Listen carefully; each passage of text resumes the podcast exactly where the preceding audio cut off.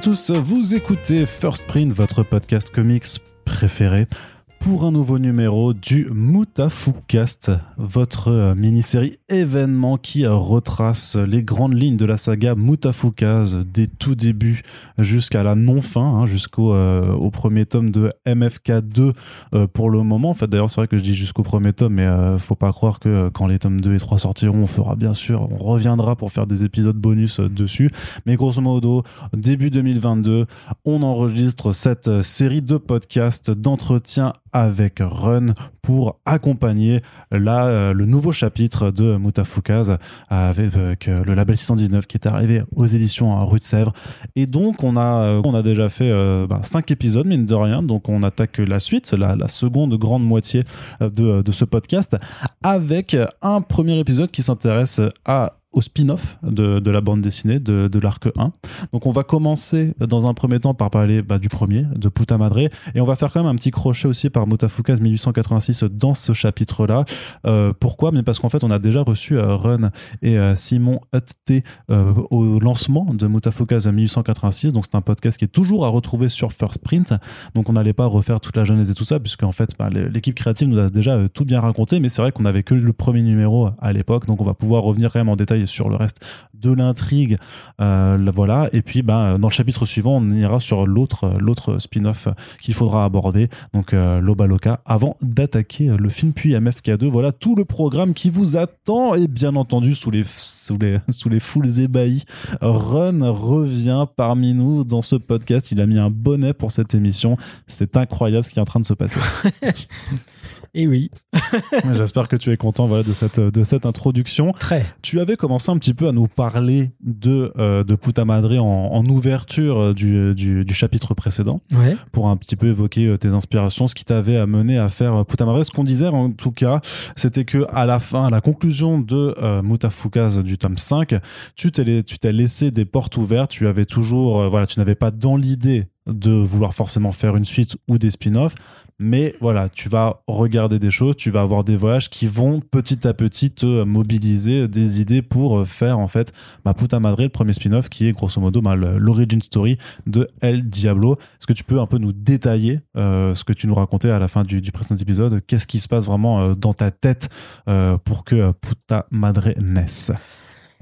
Ce qui s'est passé, c'est que je crois que ça a commencé par un documentaire que j'ai regardé qui s'appelait Perpétuité pour les enfants d'Amérique. Ce qui est assez explicite dans le titre. Alors. Exactement, et qui m'avait complètement scotché sur le système carcéral, carcéral américain. Et, euh, et, je me suis euh, librement inspiré de, de l'histoire qui nous était racontée au sujet d'un enfant qui avait été accusé du meurtre euh, de son petit frère pour euh, bah, pour base d'une histoire que je ne savais pas encore être Puta Madre.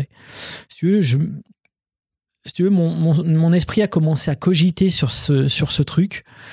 Et au fur et à mesure, je me suis dit, mais alors, attends, le gamin, s'il se retrouve en prison, comment ça peut marcher? Et puis, et puis au fur et à mesure, je commence à me dire que ce gamin-là, ça pourrait très bien être l'enfance de d'El Diablo.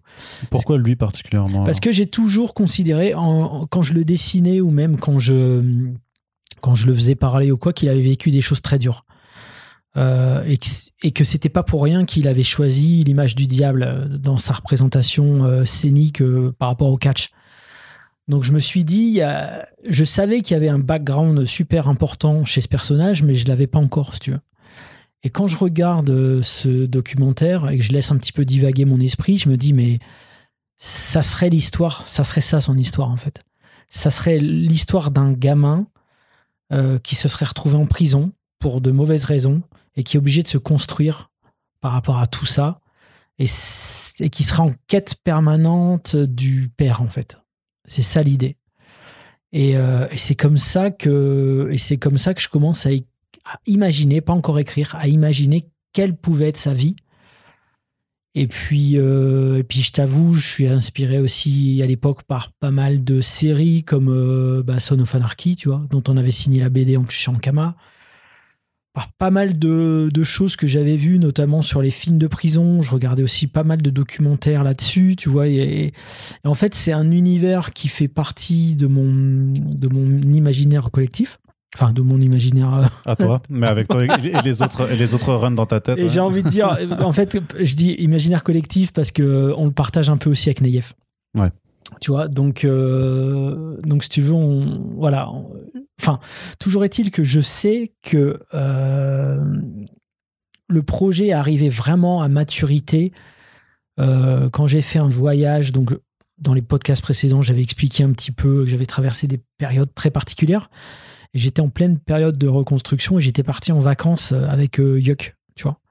J'avais dit, mec, viens, on se casse aux États-Unis. Il y, a, y, a, le San Diego Comic Con et puis on pourra aller voir, on pourra aller dans le désert, prendre des photos et tout. Et moi, j'en profiterai en plus pour enregistrer des sons pour le film Moutafukaz, tu vois.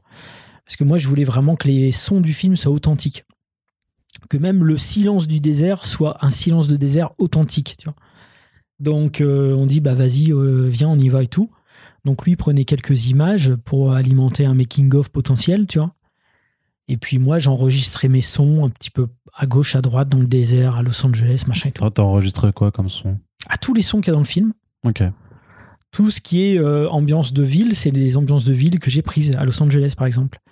Euh, quand on est à Palm Hill, c'est des ambiances de Camptown. Je suis allé euh, au, tu sais, au pied des tours Watt, tu vois, et j'ai pris et j'ai enregistré le, le son tu vois, vraiment des trucs. euh, je veux dire, là, pour le coup, euh, ça aurait pu être n'importe quel son que j'aurais pris ici à l'en- Enfin, je vais pas dire. euh. enfin, bon, bref. Et. C'est-à-dire euh, juste, est-ce qu'il y a des photos de toi en train de- d'enregistrer des, euh, des trucs a- dans non, le il y a des vidéos, il y a des, Des vidéos, sur les chaînes. On a une chaîne YouTube Label 619 et très peu de gens sont au courant. Et il y a des, Mhm. il y a des making of Moutafukaz et dedans, à un moment Ah, donné, oui, il y a ok. il y a toute une partie sur le sound design, la prise de son et puis euh, et le travail qui a été fait après en post prod avec Pitch et on voit tout ça. Ok, bon, on en reparlera de toute façon quand on fera les, euh, les Ouais, chapitres le film. dédiés au film. ouais. Donc bref, toujours est-il que euh, dans ce périple, on passe par plein d'endroits et euh, ces endroits vont être euh, la base de, des endroits qui vont apparaître dans Puta Madre et plus tard dans l'Obaloca. C'est-à-dire qu'il y a plein de villes comme Indio, tu vois, en Californie, ou Julian en Californie. Julian, c'est plus pour euh, l'Obaloca, mais Indio, c'est plus pour Puta Madre. Enfin, tout commence à se créer à partir de là, tu vois. Et, et je sais que quand je rentre de, euh, de ce périple, tu vois. Euh, je pars en vacances avec euh, ma famille et je suis en décalage horaire complet. Ce qui fait que la journée, je comate à moitié, etc. Et la nuit, quand tout le monde dort, d'un coup, j'ai une seconde vitalité, quoi. Et, là, j'écris, tu vois. Et je profite, en fait, d'avoir les, images vraiment fraîches dans ma tête les images de voyage euh, d'Indio, euh, de la Californie, euh, de, de, bikers qu'on a pu croiser sur la route, etc. etc. Je profite d'être encore dans ce bain-là pour le soir, pendant que tout le monde dort, tac, tac, tac, tac, j'écris. Et j'ai écrit l'ensemble dans les grandes lignes, j'ai envie de dire l'ensemble en trois jours et une petite semaine pour le truc plus détaillé, quoi. Ça a été assez vite à écrire, en fait. Tu vois, tout, tout ce... En fait, comme il y avait eu pas mal de maturité avant que je me mette à l'écriture, tout est arrivé euh, très très fluide, de manière, de manière très fluide. Ouais, puis tu connais l'univers, enfin, tu, tu replonges dans un univers, mais que tu maîtrises sur un personnage que tu, que tu, connais, que tu connais bien, en fait, sur lequel il fallait que tu développes le, le background, mais que quelque part, peut-être que tu avais déjà, de façon plus ou moins consciente, en fait, euh, C'est ça, ouais. en- enre- enregistré, alors ça, ça, ça se découpe comme ça. Ouais, puis en plus, euh, tu vois, c'est toujours intéressant de se dire, ok, on a un personnage fini. Maintenant, il faut retracer, tu vois, sa genèse. Et euh, bah tiens, euh, pour ces tatouages à base de flammes, d'où il les sort, tu vois. Euh, il y a plein de trucs à trouver comme ça. Pourquoi euh, son, costume de diable, tu vois, à quel moment c'est venu. Donc tout ça, c'est super intéressant. Donc je me trace des points importants de sa genèse à traiter. Et puis ensuite, c'est presque comme si tu faisais de la broderie, quoi, j'ai envie de dire. Tu sais, tu te dis, bon, bah, ok, euh, là, il s'est passé ça, il en est arrivé à là, etc. etc. Et, euh, et ça a été très vite. Et tout de suite, j'avais Neyef en tête. C'est-à-dire que je voulais vraiment que ce soit Neyef qui, qui bosse sur ce projet. Donc tu savais que c'est pas toi qui le dessinerais. Euh, ouais, ouais, ouais. Ah, ouais, ouais. Non, moi, je repars. Moi, là, j'étais, quand même. euh, encore Ouais, une fois, j'étais en reconstruction. hein. Donc, j'allais pas me recarboniser euh, à repartir sur une BD, sachant qu'en plus, il y avait encore le film. hein. Donc, Ouais. euh, Donc non, l'idée là, c'était de faire du script. Et puis en plus, c'était un moment où euh, on avait assez peu de projets au label 619, euh, de projets neufs, je dirais. Donc, donc j'ai trouvé que c'était c'était l'occasion. Mais Neyef, il n'était pas disponible parce qu'il venait de terminer Bayou Bastardize tome 1. Et il devait encore y avoir le tome 2 et le tome 3. Donc, donc là, si tu veux. Enfin, non, qu'est-ce que je raconte? Non, il commençait le tome 1 de Bayou. Je dis, mec, putain, merde, c'est vraiment con. c'est ça se termine en combien de tomes? Il me dit en 3. Je dis ouais mais putain merde, fais chier. Bon bah écoute, tant pis. Il me dit non mais sinon euh, parce que entre temps il dit le script, ça lui plaît. Il dit bah sinon il y a peut-être moyen de, euh, le faire, euh, tu vois, entre le tome 1 et le tome 2 de Bayou.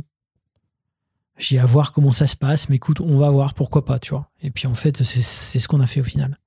D'accord. Mais alors, ce qui est un petit peu particulier, Enfin, je, vais revenir sur le modèle de publication après. Il y avait quand même effectivement euh, le, premier, le premier chapitre qui est vraiment qui voit ton, ton personnage enfant, en fait, qui a vraiment cette, euh, mhm. cette reprise de l'histoire du, euh, du gamin incarcéré pour avoir buté son frère, alors qu'en fait, non, pas vrai, pas, c'est, pas lui qui, qui, l'a fait. Là aussi, tu repars alors dans. c'est juste le documentaire qui te sert de base et tu retraces l'histoire, ou tu pars vraiment explorer qu'est-ce que ça veut dire être en prison à cet âge-là, qu'est-ce que, qu'est-ce, quel est le niveau de recherche que, que tu, que tu refais en fait bah, un pour peu cette tout, histoire? Un peu tout, c'est-à-dire que ce qui lui arrive, c'est pas logique par rapport au système carcéral américain. Normalement, les enfants sont pas censés être euh, emprisonnés avec des adultes. Sauf que dans le cadre de ce qu'ils ont appelé les super prédateurs, qui sont enfin qui sont identifiables selon le système américain dès euh, dès euh, la, puberté ou même en stade prépubère, tu peux être considéré, tu peux être jugé déjà comme un adulte et pourquoi pas, dans de rares exceptions, euh, emprisonné avec des adultes, quoi, tu vois. Euh, selon ton niveau supposé de dangerosité. Donc ça, ça m'a vachement intéressé et je me suis dit, je me suis dit, je vais donc effectivement, ça passe par beaucoup de, de renseignements. Donc je le place d'abord en quartier d'isolement, tu vois, comme ce qui est fait euh, de manière. Euh, enfin, c'est la procédure américaine habituelle. Sauf que si le mec se comporte mal en, quartier d'isolement ou s'il il essaye d'intenter à sa vie, bon bah, tu l'introduis dans le quartier des adultes et tu essayes de faire en sorte que ça se passe bien dedans. Donc tu le mets avec un co-détenu, euh, à dire pas trop euh, barjot, quoi. Donc voilà, c'est si tu veux, c'est le fruit. Donc c'est d'abord ce documentaire qui est la base de tout, je dirais. Et puis ensuite, c'est le fruit de multiples recherches qui font que j'arrive à imaginer euh, quel peut être son parcours au sein même de la prison. Tu vois, que ce soit au travers de ce que je te dis là avec euh, les quartiers d'isolement pour les enfants, euh, pour la délinquance juvénile, que ce soit les gangs à l'intérieur des prisons, mmh. comme la Mexicaine Mafia qui fait alliance avec la nation arienne, tu vois. Tout ça, c'est pas de l'invention. C'est là pour le coup, c'est très très documenté, très référencé. et encore une fois, il s'agit pas de faire n'importe quoi juste pour le pour le lol, tu vois ou pour la baston, c'est quand même euh, proposer un socle extrêmement documenté et crédible, de manière ensuite à pouvoir faire euh, ce que les gens viennent voir, hein, c'est-à-dire euh, de la bagarre et puis, et puis de, puis de l'action, quoi.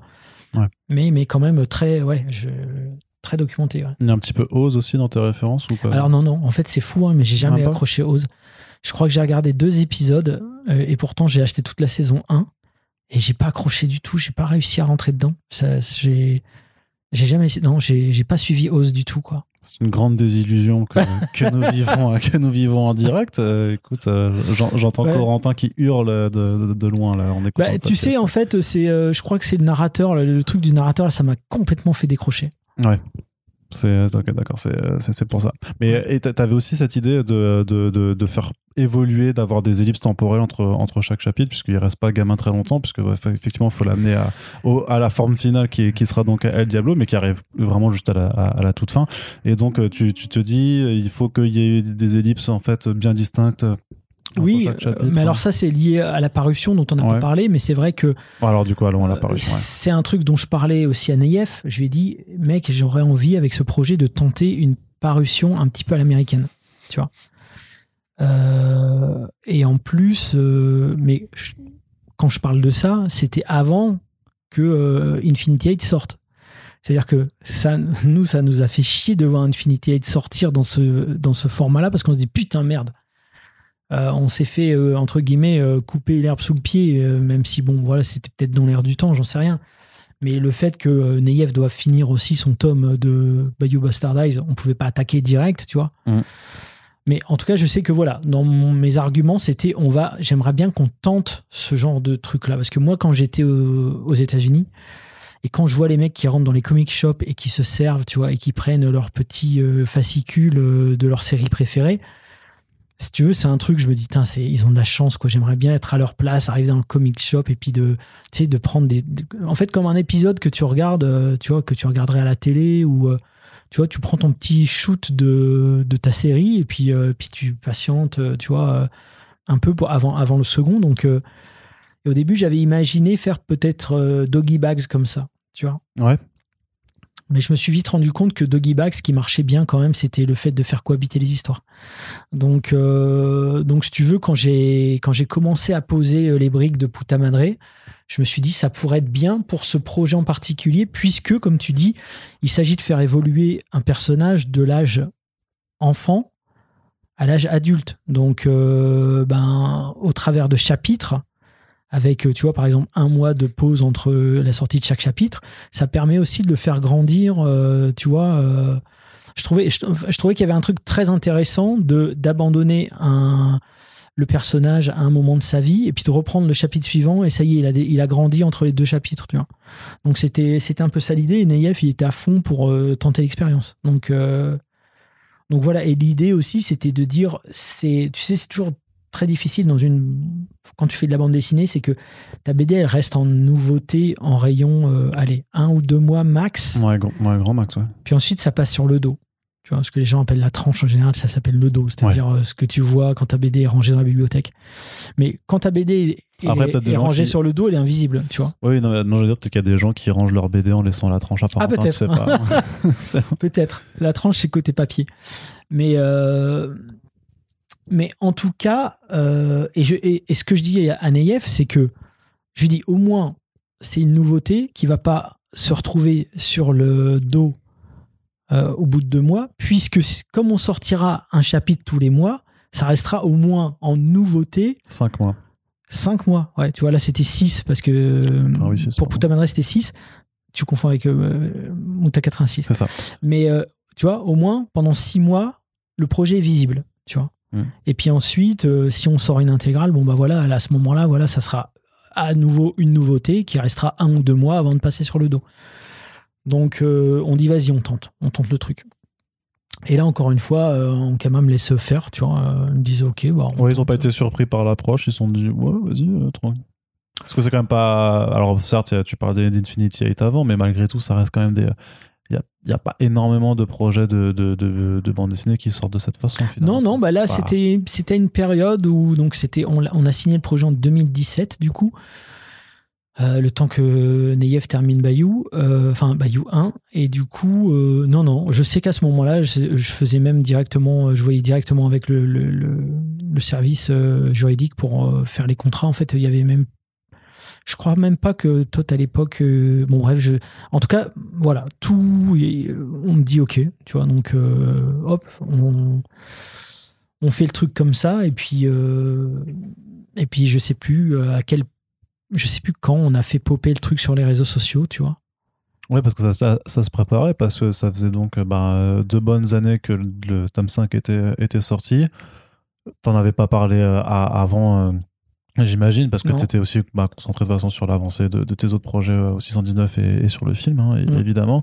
Et donc là, il faut annoncer, euh, t'a- t'annonces que c'est un spin-off de Mutafuka hein, quand même. C'est, euh, tu- ça, tu- ça, tu t'en caches pas, mais je suis pas sûr que tu dises de- que c'est un, que c'est une origin story pour El Diablo. Je sais pas comment tu présentes. Ah non, non, non, non, tu justement. Parce que ça, si on le sait pas, tu, tu le découvres qu'à la, qu'à, qu'à la C'est fin, ça, donc, le euh, but du jeu, c'est que les gens euh, ne sachent pas du tout de quel personnage il s'agit. ouais. C'est-à-dire que les gens, quand ils achètent le chapitre 1, ne savent pas si on est après Mutafuka's euh, chapitre, euh, tome 5, ne savent pas si c'est un préquel de quoi que ce soit, si c'est une origin story d'un personnage, Mhm. si c'est un truc qui n'a rien à voir. Enfin, justement, l'idée, c'était, on, on ne dit absolument rien, et c'est aux gens de se faire leur propre opinion sur de qui s'agit-il, tu vois, ou de, de quoi ça parle.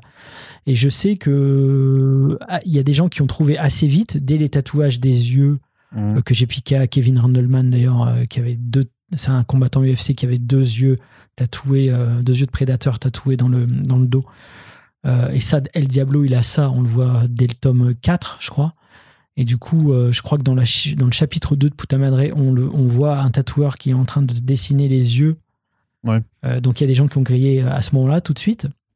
Mais je sais qu'au chapitre 1, il y a des gens qui se disent c'est Vince, euh, c'est Bruce Maccabé, euh, c'est qui, tu vois. Et, et ça, c'était vraiment le petit côté euh, super intéressant. Et il y a des gens qui ont tilté qu'à la fin du tome 6 seulement, quoi, tu vois. Ouais, bah c'est ça. Bah, si t'es si t'es pas forcément attentif C'est ça, c'est et, ça. et que tu lis juste l'histoire en disant bon bah je me passionne pour ce ce gamin qui voilà qui a, qui a fait de la de la zonze, qui ensuite est embrigadé dans des gangs, qui fait qui fait ses histoires aussi avec avec une nana. Enfin voilà, qui a son parcours un peu de, de truand, hein, gros, gros grosso modo, qui commence à se racheter un petit peu. Enfin voilà, trouver une forme de une forme de, de rédemption. Mais c'est aussi tout ce tout ce parcours là. Alors c'est quelque chose qui était venu assez naturellement de, le- de faire construire à la fois en tant que parcours de personnage parce qu'il fait quand même que quelque part ça finisse bien entre entre guillemets et aussi parce que bah, c'est des influences que tu as digérées avec les voyages que tu as fait et avec euh, bah, l'obsession que tu nourris euh, depuis euh, plus de 10 ans à ce moment-là déjà sur, sur les États-Unis. Ouais, et puis c'est un peu le, tout, enfin, je veux dire, tout le côté pop culture que j'ai digéré depuis des, années, tu vois. Y a,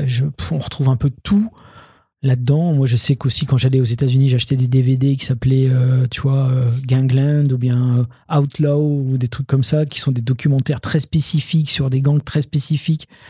Tu vois, il y avait, je me souviens aussi, bon, là, pour le coup, c'est un peu plus euh, pour l'univers Moutafkaz, mais des, des DVD qui s'appelaient Blockumentary. C'était des mecs qui faisaient des, des, comment, des reportages amateurs dans, dans, tu vois, dans, les, dans les quartiers et tout. Donc, c'est des images que tu voyais pas euh, en, règle générale. Et puis, tout ça, si tu veux, ça, ça a nourri à la fois un imaginaire et aussi euh, ben, ce que je suis et ce que j'aime, hein, tu vois.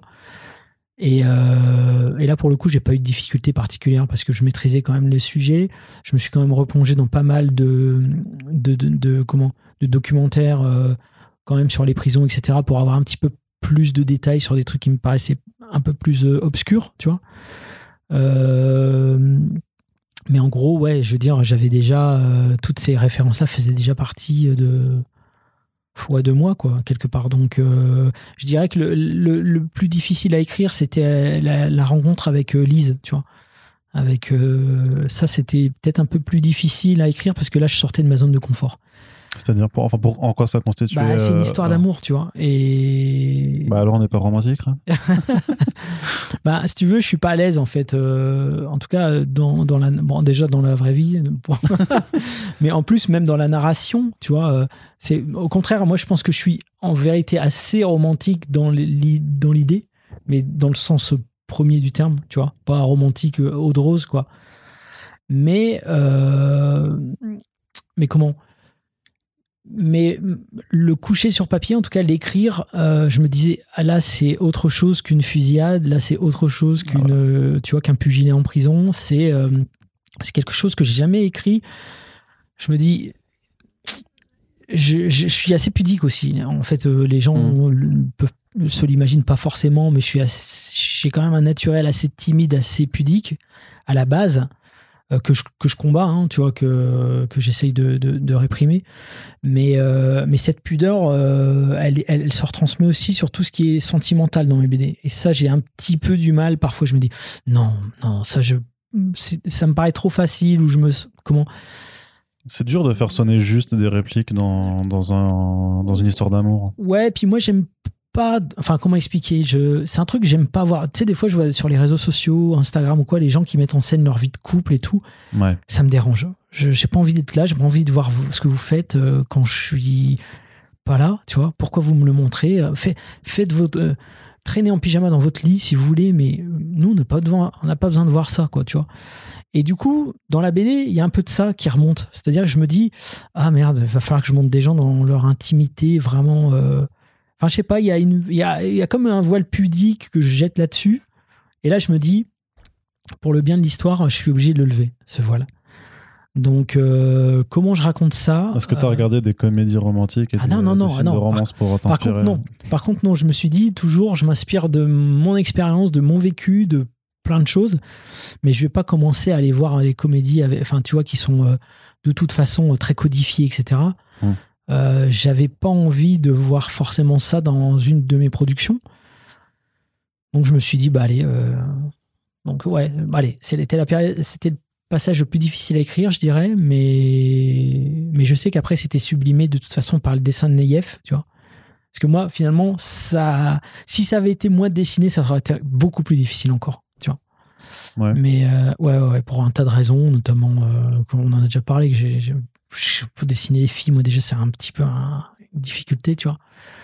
Mais, euh, mais bon, là, cette tâche de mise en scène, elle était confiée à Neyef. Voilà, moi j'écris, j'envoie des photos références, j'envoie éventuellement un plan de l'appartement, j'envoie deux, trois intentions en, story, euh, si nécessité, et puis hop, euh, c'est lui qui fait le truc. Donc, C'est vrai que tu dises que ce soit ces passages-là les plus difficiles, parce que enfin, moi je me pose la question même par rapport à, à la mise en scène, de, même sur le premier chapitre, sur la violence euh, du milieu carcéral, mais avec des, des personnages enfants en fait. D'écrire un, un personnage de, de gamin, bah, quand on a euh, du coup à cette époque-là quand même la trentaine passée, euh, est-ce que c'est euh, compliqué ou pas d'écrire des, euh, des personnages de gosses? Non, de, bah non, d'enfant, non, parce que je me souviens de ce que j'étais enfant, Ouais. si tu veux. Bah, c'est bien que tu t'en souviens, non C'est pas le cas de tout le monde, Ah ouais? Moi je crois. C'est beaucoup plus difficile, par exemple, de se mettre dans la peau d'une ado de 17 ans, comme pour euh, Loba Loca. Ouais, ça c'est quelque chose qu'on abordera euh, dans Voilà. le prochain chapitre. ouais. Mais euh, pour euh, non pour pour puta madre, euh, non. Ce qui est difficile, par contre, c'est de parler à la place d'un prisonnier. Tu vois, moi, j'ai jamais, je suis jamais allé en prison. Tu vois, donc bon. Mais ça, c'est pareil. T'écoutes des témoignages et puis t'essayes de, de, de retranscrire. Enfin, je veux dire, on, on est tous normalement dotés d'empathie, donc euh, tu peux comprendre ce que le mec te dit et puis tu peux, le, à défaut de le vivre dans ta chair, tu peux au moins euh, te figurer ce que ça peut être. Et ça, tu peux le retranscrire pour un de tes personnages. Donc, euh, non, non, non, j'ai pas eu de difficulté particulière à écrire un enfant, d'autant plus que euh, moi, je savais déjà comment il allait évoluer. Donc, euh, Mhm. il me fait pas vraiment mal au cœur non plus, parce que je me dis, t'inquiète, gamin, ça va aller, tu vas voir, tu vas devenir un putain de badass. Donc, euh, non, non, non, euh, pour ça, euh, pour ça aucun, souci d'écriture. Je te dis vraiment. moi, je me rappelle quand j'avais fait le fil conducteur, à un moment donné, sur la rencontre avec Lizzie, j'avais juste laissé. il rencontre Lizzie, il tombe amoureux. Tu sais, j'avais éludé pour en revenir après à. bon, voilà, il est obligé de quitter la meuf et tatata et tatata. Tu vois, donc c'est au moment vraiment où j'ai dû dire. Ok, maintenant il faut qu'il tombe amoureux de, de quelqu'un, tu vois? Et il fallait qu'il tombe amoureux de quelqu'un.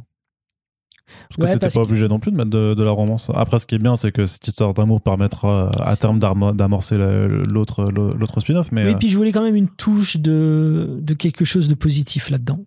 ouais, dans, dans toute cette noirceur. euh, Ouais, ouais. Tu vois, je voulais quand même qu'à un moment donné, euh, ils se sentent euh, aimés, tu vois, il y a qui qui a un truc, tu vois. euh, mais déterminisme faisant, euh, il était obligé de, de voilà, de, de, de, de quitter tout ça aussi, quoi. Mais euh, ouais, voilà. Quelque chose qui t'intéresse aussi, ouais, le- le- la fatalité.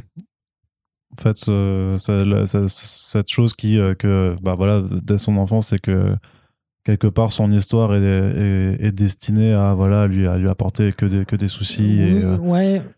Oui, parce que je trouve que de toute façon, cette fatalité, quelque part, elle, est, elle est même représentée au travers d'un stigmate qui est sur son front, tu vois. Il se tatoue carrément euh, le front, tu vois. Donc, à partir de ce moment-là, déjà, euh, je veux dire, là, à partir de ce moment-là, tu peux déjà trouver plein de métaphores par rapport au monde contemporain et au quotidien, tu vois. Mais, euh, mais oui, oui, c'est quelque chose qui m'intéresse, c'est-à-dire, euh, quand, enfin, ouais, quand tu sors d'un milieu difficile, euh, comment, enfin, tu vois, est-ce que t'es pas déjà programmé pour, euh, pour avoir une vie de merde, en fait, tu vois Comment ça se passe ta relation de travail avec Naïef alors? Oh, super bien, franchement, Neyef, euh, déjà, c'est une crème, hein, le mec, il est, il est très très cool. On partage beaucoup de références en commun. Moi, je sais que je lui avais envoyé, bon, déjà, il avait fait South Central Story, Mhm. il venait de terminer Bayou. Euh, moi, je sais que je lui ai envoyé aussi beaucoup, pas mal de photos, pas mal de, de documentaires. Tu vois, c'est pareil, il avait vu Son of Anarchy, euh, les trucs de prison, il aimait bien aussi, donc euh, on partait pas de nulle part. Bah, C'est vrai qu'après, ça, Central Story notamment, et puis ouais, Bayous, tu, tu sais que cet univers-là, clairement, ça lui, ça lui convient. Enfin, on n'est pas Ouais. surpris que tu aies pensé à lui en imaginant cette histoire. C'est ça. Mm. Et euh, le seul truc, je veux dire, le seul truc qu'on a vraiment mis du temps avant de se décider, c'est la couleur euh, des, des, des tenues de prisonniers. On se dit, on fait quoi Bleu ou orange? Bleu ou orange? Ça revenait en, en permanence, quoi. Il y a juste au dernier moment, on s'est dit, allez, vas-y, orange, parce qu'au moins, c'est. Voilà, c'est. Mais pendant longtemps, on se, disait- enfin, on se demandait si bleu, c'était pas, c'était pas mal pour changer un peu, tu vois. Mais, euh, mais sinon, non, non, ça a été, euh, franchement, avec Neyef, euh, c'était, c'était top, quoi. Mais vous travaillez, mais vous travaillez concrètement, tu travailles comment avec lui? C'est-à-dire que alors tu lui envoies de façon très très simple, c'est tu envoies ton script, il te, il te retourne les planches, tu dis euh, change ça, change ci, et puis après c'est validé. En grand, dans la grande ligne, je lui envoie un script bien détaillé. Euh, il, me fait un pré-storyboard. Il y a des choses pour lesquelles je veux vraiment quelque chose. Il y a vraiment une mise en scène que j'ai en tête. Et à ce moment-là, je fais le storyboard moi-même. Mais sur Puta Madre, il doit y avoir euh, pas, pas énormément de scènes. Il doit en avoir peut-être quatre à tout péter que j'ai, que je, où je lui ai envoyé un story, tu vois. Notamment euh, la scène de de coups de couteau, euh, tu vois, quand King Dread qui joue, euh, tu vois, au basket, euh, cette scène-là, je l'ai storyboardée, par exemple, euh, parce que je l'avais vraiment exactement ce que je voulais, euh, je savais exactement ce que je voulais. Et puis, et, puis, tiens, un petit truc marrant, mais je sais aussi que pour que lui gagne du temps, moi, je faisais tout ce qui était tatouage, tu vois. Tous les tatouages, de la, même manière dans le podcast précédent où j'explique que je dessinais les flocons de neige sur un calque, enfin sur un sur une feuille à part. Là, j'imprimais ces planches et je dessinais les tatouages. Ensuite, je rescannais. Ensuite, je les mettais euh, sur Photoshop euh, pour qu'ils perdent pas de temps avec, euh, tu vois, parce que déjà dessiner c'est bien relou. Mais si en plus tu dois dessiner tous les tatouages faciaux des gangs, tu vois, hispaniques ou même euh, néo-nazis, etc. Putain, t'en finis plus quoi. Donc ça, c'était une partie que je m'étais, c'était une partie que j'avais prise à ma charge pour le, un petit peu pour le, pour le soulager. Même les, même les, même les uniformes, enfin même les logos des uniformes euh, de prison, etc. Je me rappelle que c'était euh, c'était Tony. Tony, il m'a- il m'avait donné un coup de main aussi pour les intégrer de- directement dans la BD. C'est-à-dire que tu as ton image du tatouage, que tu as, que as scanné, que, tu as, que après tu peux dupliquer pour chaque case où le personnage apparaît, puis déformer en fonction de la place sur le corps et de l'angle de vue. Euh, j'ai un, tatou- un dessin du tatouage grand, j'ai un dessin du tatouage moyen, j'ai un dessin du tatouage petit. Puis ensuite, euh, selon euh, le plan, euh, je le mets. Tu vois. Ouais, tu as juste après avec. Ou des fois, ou des fois je te montrerai, j'ai des dessins. non, des fois, c'est même carrément, je redessine tout à chaque fois. Euh, parce que le le- l'angle ne me permet pas de bah faire ouais, un- de la triche, quoi. Comme la peau, ça s'étire, tu vois, au niveau du coude. Donc à ce moment-là, je redessine, tu vois, par exemple, euh, une, je, je dis n'importe quoi, mais une, une toile d'araignée euh, sur ouais. le coude, euh, tu peux pas le- la mettre à plat, puis ensuite, euh, enfin, si tu pourrais, encore que j'en sais rien. Mais bon, je sais que j'ai des, je sais que j'ai des planches complètes de juste des tatouages de, de, de quoi. Il y a des flocons et des tatouages. tu aimes, tu aimes, comme on le dit souvent, tu aimes euh, te compliquer euh, la, la- la tâche, quoi. Bah, je, en- je me sens plus. Enfin, euh, disons que je me sens même à la limite plus à l'aise de faire ça que de faire des vraies planches de BD, quoi. Alors quand ça se passe une fois que le premier numéro, que le premier numéro sort, tu, tu perçois la- l'accueil un petit peu de, de, de Puta Madre? C'est toujours toi qui gères la, com aussi chez. Alors à l'époque, il y avait Coach qui était encore là. Ouais. Euh, euh, je me souviens plus. Je me, je me souviens juste d'une phrase que Coach m'avait dit. Il m'avait dit euh, ça fait du bien quand même euh, là euh, l'arrivée de Puta Madre. Donc je pense qu'il y avait quand même des bons retours parce que c'était une période assez creuse en termes de nouveautés. Ouais. Mais moi, je t'avoue, j'étais concentré dans les tomes, enfin dans les chapitres suivants parce que il fallait tenir le rythme. Bah ouais, ouais, c'est ça. Tu vois, et de toute façon, part, on a décroché du rythme à partir du moment où c'était à moi de faire, tu vois, l'épilogue, quoi. Hmm. Et là, encore une fois, il a fallu que, tu vois, je me réserve du temps pour faire les, les planches. Et puis, euh, je, encore une fois, j'avais du mal à trouver ce temps. Donc, euh, c'est vrai que ça a mis euh, un mois de retard, je crois, un truc comme ça, pour, pour l'épisode 6. Bah Après, c'est vrai que c'est une, une mécanique de. Enfin, t'as découvert le travail que, que font les, les ricains, en fait. Tout simplement à devoir abattre un numéro par, par mois pour. On avait euh, pris de l'avance quand même. Ouais, un petit peu. Mais pas tant que ça. Je crois qu'on voulait avoir trois numéros de prêt avant de lancer, et on en avait un et demi, je crois. Ouais, pour- ouais ça, c'est, c'est, c'est, c'est chaud. Ouais, c'est chaud. C'était En chaud. fait, euh, Ouais, pour Neyef surtout. euh. ouais, Mais tu Neyef travaille très très vite. hein. C'est un truc de fou. travailles comment? C'est aussi en numérique comme toi, avec une tablette, alors c'est, en tradi Euh, maintenant, c'est en numérique, mais à l'époque, c'était euh, c'était la tradi. Ouais. Et je me rappelle, il avait fait un putain de story. Enfin, c'était ouais, c'était pas vraiment un story, c'était plus qu'un story. C'était un. C'était un crayonné. hein. C'était le crayonné en rouge. Ah, Donc, as des, il existe. euh, J'avais même dit, il faudrait la sortir, cette version-là. C'est une, c'est- t'as tout Puta Madre en crayonné rouge. C'est vraiment super beau. Non, j'avoue. Faire Ouais. une édition euh, limitée. Ouais, mais il m'a dit ouais, mais le problème c'est que les premières je les ai pas parce que les premières il les faisait directement, enfin il ancrait directement sur le rouge et après il- tu vois et après il virait le rouge. Donc euh, Faire une ouais. presque édition limitée. là. Ouais. avec, avec presque l'histoire complète, euh, presque l'histoire complète en rouge.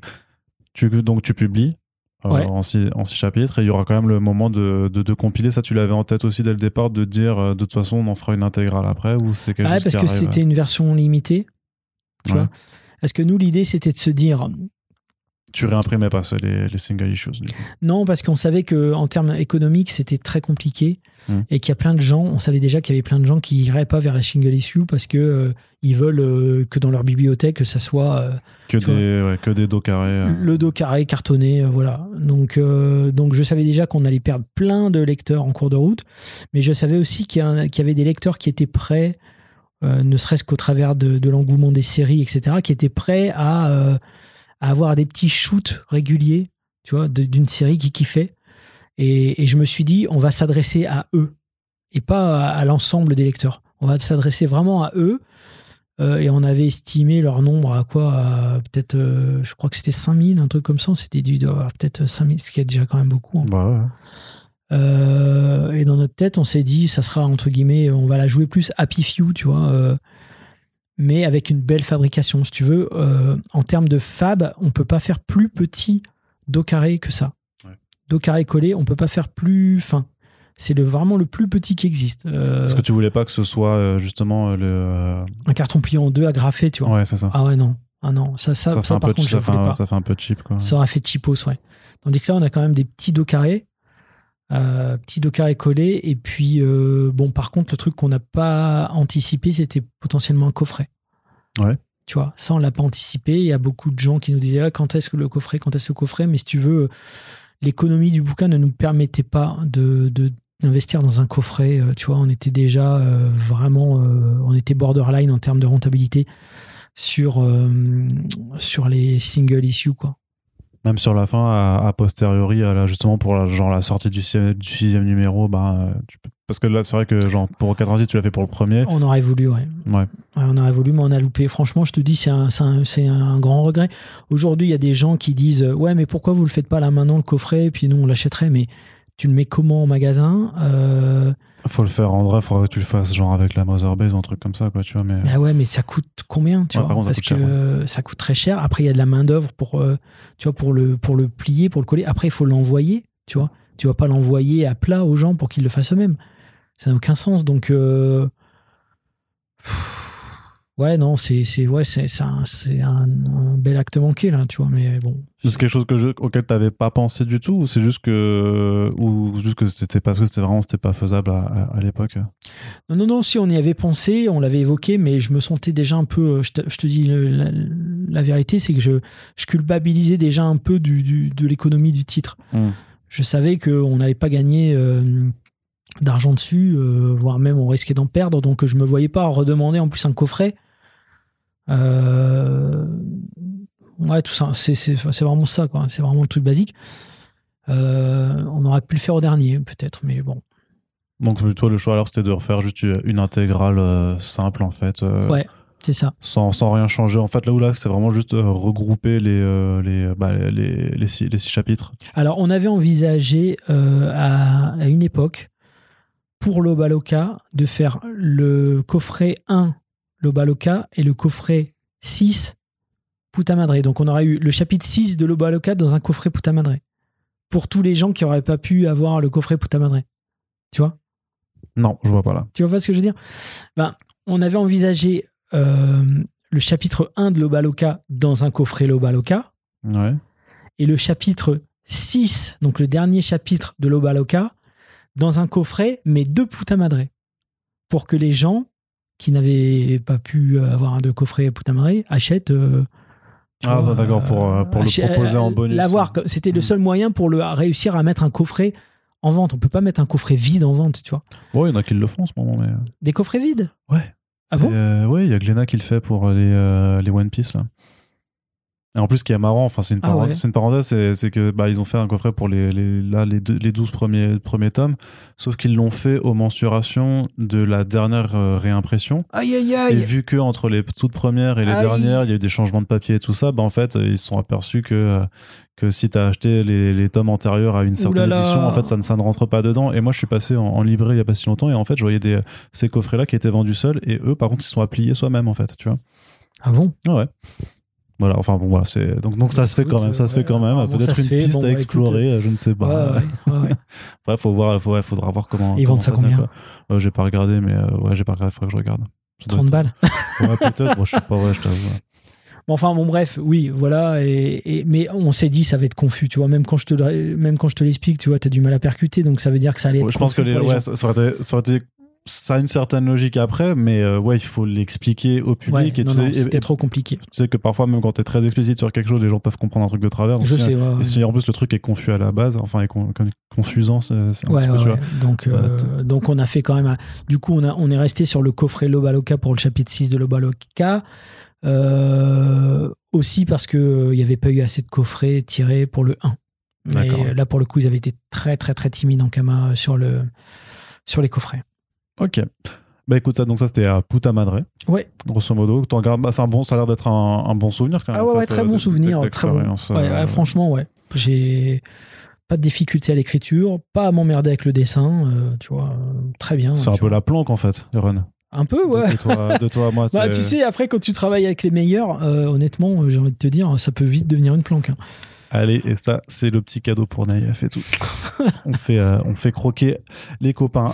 Donc, on va passer par contre à l'autre versant de, de, de ce chapitre. hein. C'est vrai Ouais. que du coup, on, on casse un peu l'ordre chronologique, mais comme je vous l'ai expliqué, il y, a déjà, il y a déjà eu un first print euh, de deux bonnes heures, en plus, je crois, sur le début de Muta Focus Avec, 86 euh, avec euh, Si- Simon. Avec un Simon Hilar. Effectivement, effectivement, il était très content, euh, très content d'être là. On n'a pas réussi à le, le forcer à venir à Lille pour enregistrer euh, ce, ce- ce- ce nouveau podcast, mais ce n'est pas grave. Ce n'est pas grave. Surtout qu'en plus, de toute façon, c'est là qu'on aborde la vérité. Et la vérité, c'est que Moutafkaz 1186, Simon, c'est insupportable en fait. c'est qu'en fait, ça ne s'est pas Si- aussi bien passé qu'avec. Simon, si tu nous écoutes, il blague. Voilà, c'est du, c'est euh, humour mal. Alors, on, va pas. Donc voilà, j'insiste vraiment. Il y a un podcast de deux heures sur les prémices du projet, sur la façon de construire l'univers euh, et sur le premier chapitre.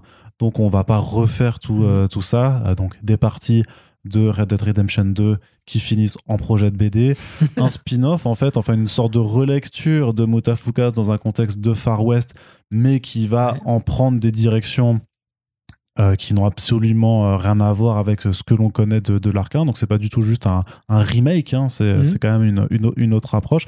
Et justement, donc on, on va donc voilà, donc tout ça ça a été fait dans un autre podcast que vous pouvez écouter sur First Print. Donc moi j'en reviens maintenant à, l'après chapitre 1 en fait euh, pour aborder un petit peu déjà l'angle global que tu as avec Mutafuka euh, 86 qui est euh, presque une leçon d'histoire en fait. C'est-à-dire que tu fais quand même un exposé, euh, plus, ou moins, euh, on va dire, mais parfois presque vraiment sous forme, sous forme de cours sur, en fait, les États-Unis, c'est quand même un ensemble de, enfin un ensemble d'États qui ont été construits sur bah, le pillage en fait et la, la destruction de, de nations qui étaient présentes avant. Ah, Ça, c'est quelque chose que tu voulais que tu voulais aborder dans, dans ce Ouais, récit. ouais, ouais. Alors c'est orienté, hein, tu vois. Y a pas, c'est pas que ça l'histoire des États-Unis, mais c'est aussi ça. Et euh, moi, là, l'idée, c'est pas de faire des, c'est pas comment? Moi, si tu veux, il y a un truc qui m'agace en ce moment, c'est que les États-Unis euh, sont en train de faire des, des- tu vois, des, des leçons de morale au monde entier, tu vois, sur, euh, sur plein de choses, sur la diversité, sur, euh, sur le, vivre ensemble et tout. Et des fois, j'ai juste envie de leur dire, mais euh, regardez votre histoire, tu vois. Moi, quand j'ai vu La Reine des Neiges 2, je te jure, j'étais choqué. Le message de la fin, là où ils disent, en gros, on voit la statue où il faut s'aimer entre les Blancs et les Indiens, et tu vois, et ensemble nous bâtirons l'avenir. T'as envie de dire, mais foutez de la gueule du monde. C'est ça que vous avez fait? Vous avez, putain, vous avez génocidé un peuple, tu vois, autochtone. Vous n'avez pas fait ce que vous nous dites euh, dans La Reine des Neiges 2, tu vois. Après, c'est les gens d'aujourd'hui par rapport aux gens d'il y a 200 ans, c'est quand même. euh, Ouais, d'accord, Il y, a mais deux- il y a 200 ans, en France aussi, on n'était pas super cool. euh. on était plus cool qu'aux États-Unis, je pense. Et mais moi surtout, c'est qu'on fait pas la leçon de morale au monde entier avec des productions euh, cinématographiques. Moi, pour moi, si tu veux, je l'ai presque vécu La Reine des Neiges 2 comme limite une réécriture de l'histoire. Ah ouais? C'est cette scène où on voit cette statue, et puis c'est en mode. euh, euh, bah alors bien sûr, ils disent pas que c'est les États-Unis, ils disent que c'est le royaume. euh, je sais plus comment il s'appelle ce royaume, mais c'est ça que ça veut dire, c'est les États-Unis. Donc, euh, et moi ça, ça, ça a tendance à m'énerver. Je t'avoue que ça a tendance à m'énerver. Et, euh, et c'est vrai que quand j'ai commencé à imaginer euh, à cette époque-là, très vite est venu bah, toutes ces questions, tu vois, ces questions euh, relatives euh, ben, euh, au- à l'exploitation des ressources, au, au génocide des autochtones. Alors même si tous n'ont pas été tués de la main de l'homme, il y a eu beaucoup d'épidémies liées au virus, Aussi, ouais. etc. Mais tout de même, à, l'esclavagisme, à, à, bah, tout, en fait, ce, ce pays s'est construit là-dessus, essentiellement, tu vois. Donc, euh, tu me parlais de la France, mais juste, la France n'a pas, s'est pas construit en massacrant un peuple autochtone, en, et en prenant sa ouais, place. non, non, je pensais Tu vois plus ce au que je veux fait- non, je pensais juste que la, la- la France a quand même été un pays colonisateur aussi. Bien que sûr. Il y a eu énormément de choses sur, sur- enfin voilà, c'est dans le débat public encore aujourd'hui que sur la colonisation. Je pense Bien que sûr. là aussi, on a beaucoup de choses à, à regarder en Bien sûr, mais, Mais, les États-Unis, c'est vrai que la France en tant que pays, c'était des, des tribus euh, barbares. euh, euh, d'Europe, euh, je sais pas toi, qui sont, qui sont, voilà, qui sont euh, battus je- entre eux. Effectivement, je, euh, oui, je crois pas qu'il y ait eu de, un peuple en particulier qui a été. Non, il n'y a pas eu un délire comme ça. Alors après, peut-être les gens diraient peut-être ouais l'empire romain et tout, mais non, ça s'est pas passé comme ça. Il y a une, une assimilation. Enfin bref, Ouais. peu importe. Toujours est-il Je vois, la, je vois la nuance que tu fais. ce que je veux dire, c'est que et puis en plus aux États-Unis, ça a suivi longtemps. Putain, dans les années 50, il y avait des lavabos pour les blancs, il y avait des lavabos pour des noirs. Tu vois, c'était c'est un délire. Tu vois, Mm. c'est c'est euh, on, on en parlait la fois dernière dans un podcast, notamment euh, sur Doggy Bags. Il y, a, il y a trois pays où il y a vraiment eu des lois raciales. Tu vois. Après qu'il y ait des différenciations raciales sur le terrain, c'est une chose. Mais là où il y a des lois raciales, c'est légiféré en fonction de la couleur de peau. C'est l'Allemagne nazie, tu vois. C'est l'Afrique du Sud et c'est les États-Unis, tu vois. Mais entre les trois, c'est qui qui fait la leçon en ce moment à tout le monde? C'est les États-Unis. Donc moi, c'est un petit truc comme ça qui des fois me m'agresse un peu, j'ai envie de dire. Et puis euh, là, c'était c'était dans l'idée de montrer un peu aussi euh, bah, qu'est-ce que c'est ce pays? Parce que ça m'agace tout comme ça me fascine en vérité. Si tu veux, c'est même pas euh, pour moi, c'est pas tant à charge, c'est il y a quelque chose de fascinant là-dedans. C'est-à-dire parce que je fais pas non plus l'histoire en mode les gentils arrivent et tuent des méchants, tu vois. C'est pas ça non plus mon propos. Mhm. Tu vois, mon propos, c'est de dire c'est un pays qui s'est battu, qui s'est bâti. Tu vois, je, je fais un, un lapsus. C'est un pays qui s'est bâti dans la, dans la violence, vraiment. euh, Est-ce que c'est pour ça que c'est un titre qui est quand même très violent aussi? Enfin, en tout cas, euh, notamment violent par rapport à ce que tu fais subir au personnage. Donc, on vous l'a dit, hein, le titre est maintenant est sorti. Euh, Il y a une intégrale qui, est- qui, est- qui arrivera, mais voilà. Si, si vous avez suivi la parution, on va aller dans le fond de l'histoire. Donc, si jamais vous n'aviez pas lu encore le truc, coupez le podcast maintenant. Voilà, maintenant c'est fait. Donc, on va spoiler. spoil. Euh, on bute Burrito, quand même. ouais. Euh, le, le petit euh, bourriquet trop mignon, euh, qui aurait pu devenir l'ultime mascotte de, de- de cet univers-là. Et puis, bah, sur la fin, on va, on va, on va buter tout le monde, en fait. On va buter, on va, on va buter Vince, on va buter Angelino. Donc euh, là, on est, c'est là aussi, je pense. Bon, après, c'était très bien joué que tu gardais ta carte, ta carte finale où tu vas dire, non, ça va pas être du tout. Justement, on a que six chapitres de toute façon, donc on va pas vous pouvoir vous faire euh, toute une relecture de, de, de Muta, euh, juste dans un contexte de western. Là, on va aller dans un truc qui d'un coup devient ultra, bah après, qui devient ultra sombre. Ouais, En fait, et puis c'est parce que, et puis j'insiste, enfin, la façon dont tu butes Angelino, c'est, c'est, c'est scalpé, quoi, bordel. C'est ça. là. C'est ultra, c'est ultra vénère. Bah, déjà, il y a l'époque. Pour moi, l'époque était violente. Tu vois. Ouais, ça- ouais. Euh, tu vois, il y a ce côté un peu. euh, Bon, déjà, l'idée de base, c'était de me dire Vince Angelino, à cette époque-là, n'aurait pas survécu. Ouais, ils sont trop mis, ils sont trop gentils. Tu vois, sur, sur, sur- tu prends les mêmes bails, ils, ils survivent pas. Euh, parce que aussi, tu vois, euh, tu vois, l'hostilité de la nature, parce que euh, un pays en construction, parce que pas de loi, parce que voilà, tu vois.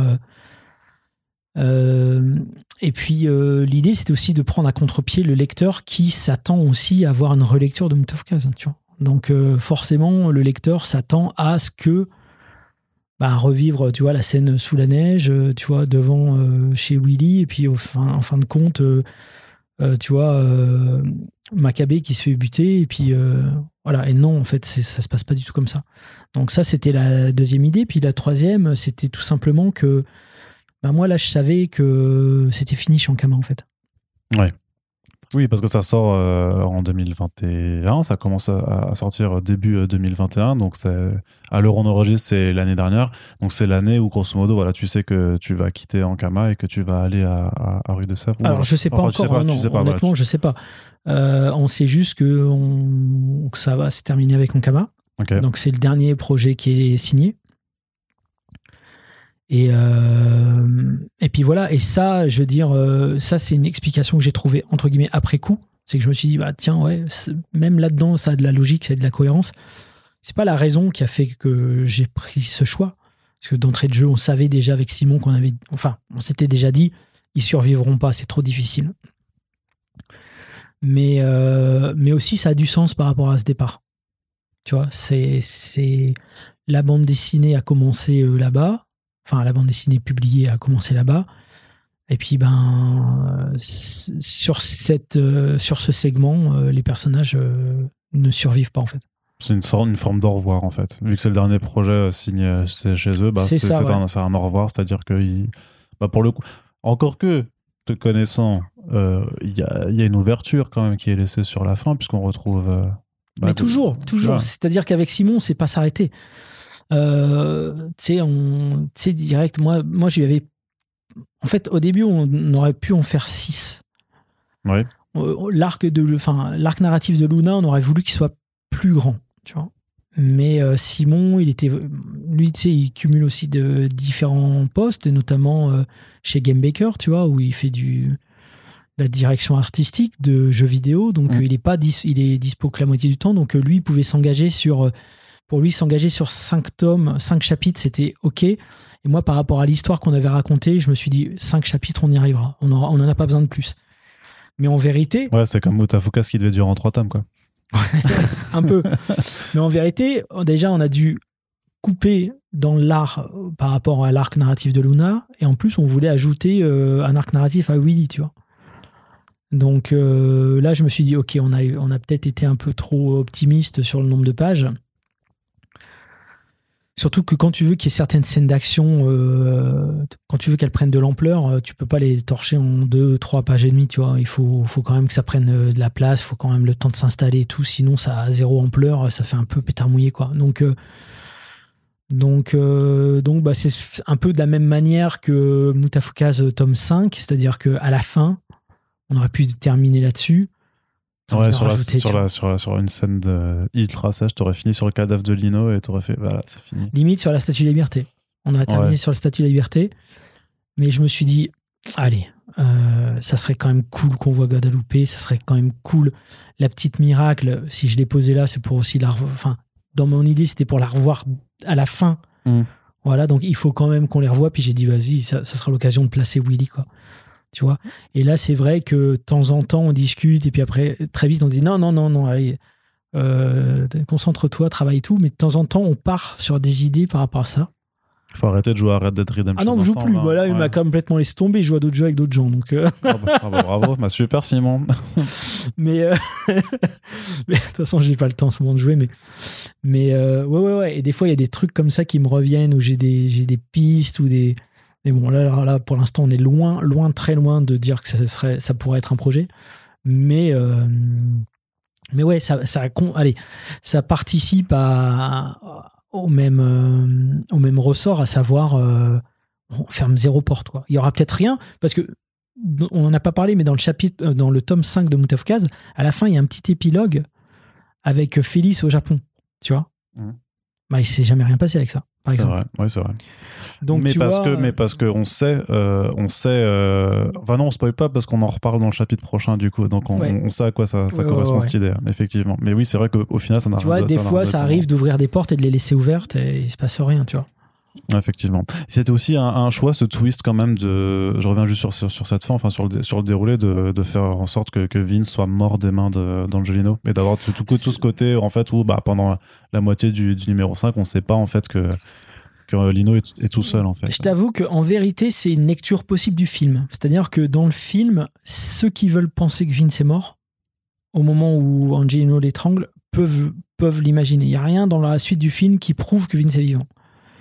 Euh, tu vois, quand il tire sur Bruce Maccabee, il tire à côté. euh, Enfin, tu vois. euh, et ça, c'est un truc qui m'intéressait. C'était un truc euh, scénaristiquement, on avait discuté avec Nishim-san. Moi, j'aimais bien l'idée qu'on qu'on sache pas et qu'on laisse entre guillemets une porte ouverte potentiellement, même si pour moi il est, bien vivant, mais j'aurais voulu qu'éventuellement il y ait des gens qui se disent c'est bizarre, j'ai l'impression que il serait peut-être mort quand même, tu vois. Et j'ai gardé cette idée-là en moi longtemps. Et quand on a parlé de, bah, de faire Muta 86, tout de suite j'ai dit par contre là il faut que ça, se- passe comme ça.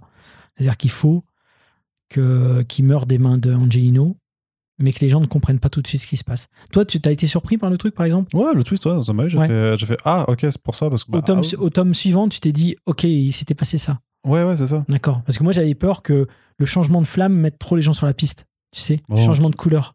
Ah non, je t'avoue, j'ai pas. Non. Non. non, on fait pas forcément. Ah non, on fait pas. On a, on pas. vois, parce qu'il pas, fl- sa flamme habituellement est orangée. Mais Quand que- il se réveille, elle est bleue. Ouais, d'accord. Et Oui, pour nous, c'est et pour nous, il est mort là à ce moment-là déjà.